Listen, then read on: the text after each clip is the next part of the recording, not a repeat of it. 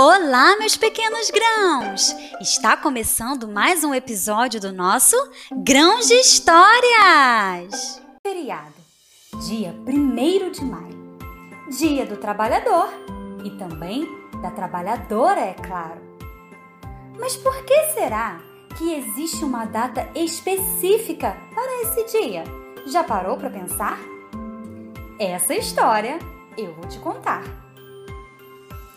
Há muitos anos atrás, no final do século XIX, muitos trabalhadores dos Estados Unidos foram às ruas fazer manifestações em busca de condições melhores de trabalho.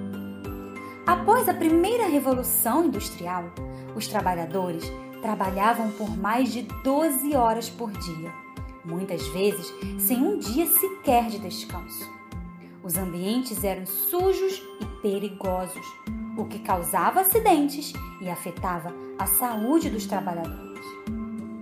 No dia 1 de maio de 1886, trabalhadores e trabalhadoras de Chicago fizeram uma greve geral que paralisou diversos estabelecimentos, com o objetivo, dentre outros motivos, de reduzir a jornada de trabalho para 8 horas por dia.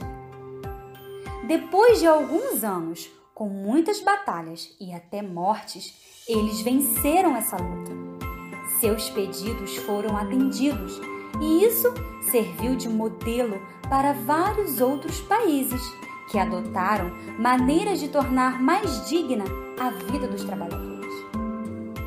Desde então, diversos países comemoram o dia 1 de maio como o Dia Internacional do Trabalhador ou do Trabalho, onde param para homenagear esses vitoriosos que, com muito esforço e sofrimento, conquistaram seus direitos. No Brasil, essa data passou a ser comemorada em 1924 com Arthur Bernardes na presidência. E aí? Todos os trabalhadores e trabalhadoras merecem ou não merecem um dia especial para serem homenageados. Já parou para pensar que eles estão presentes em cada detalhe dos nossos dias? Para o alimento chegar à nossa mesa, lá estão eles, na plantação, colheita, criação de animais, no transporte dos alimentos, no sofá que sentamos, na cama que dormimos, no banho frio ou quentinho que tomamos, na televisão, no celular que usamos, na casa que moramos, nos transportes que transitamos, nas ruas que andamos, nos lixos que são recolhidos, nas coisas que compramos, no médico e hospital que por vezes frequentamos, nos remédios que tomamos, nas roupas que vestimos, nos desenhos, séries e filmes que assistimos, nos livros que lemos, na escola que estudamos e em tantos outros detalhes. Por trás de tudo isso, existem trabalhadores e trabalhadoras que dão tudo de si para tornarem o mundo um lugar melhor para se viver.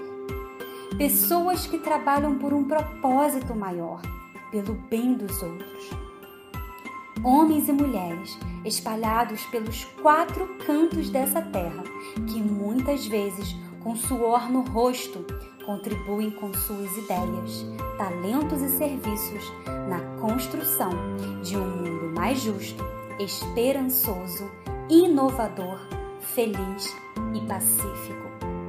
Viva todos os trabalhadores e trabalhadoras! Certamente merecem toda a nossa admiração e gratidão.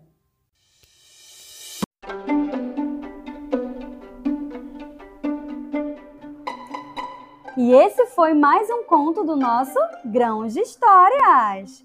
Quinzenalmente, às sextas-feiras, 10 horas da manhã, uma nova história por aqui.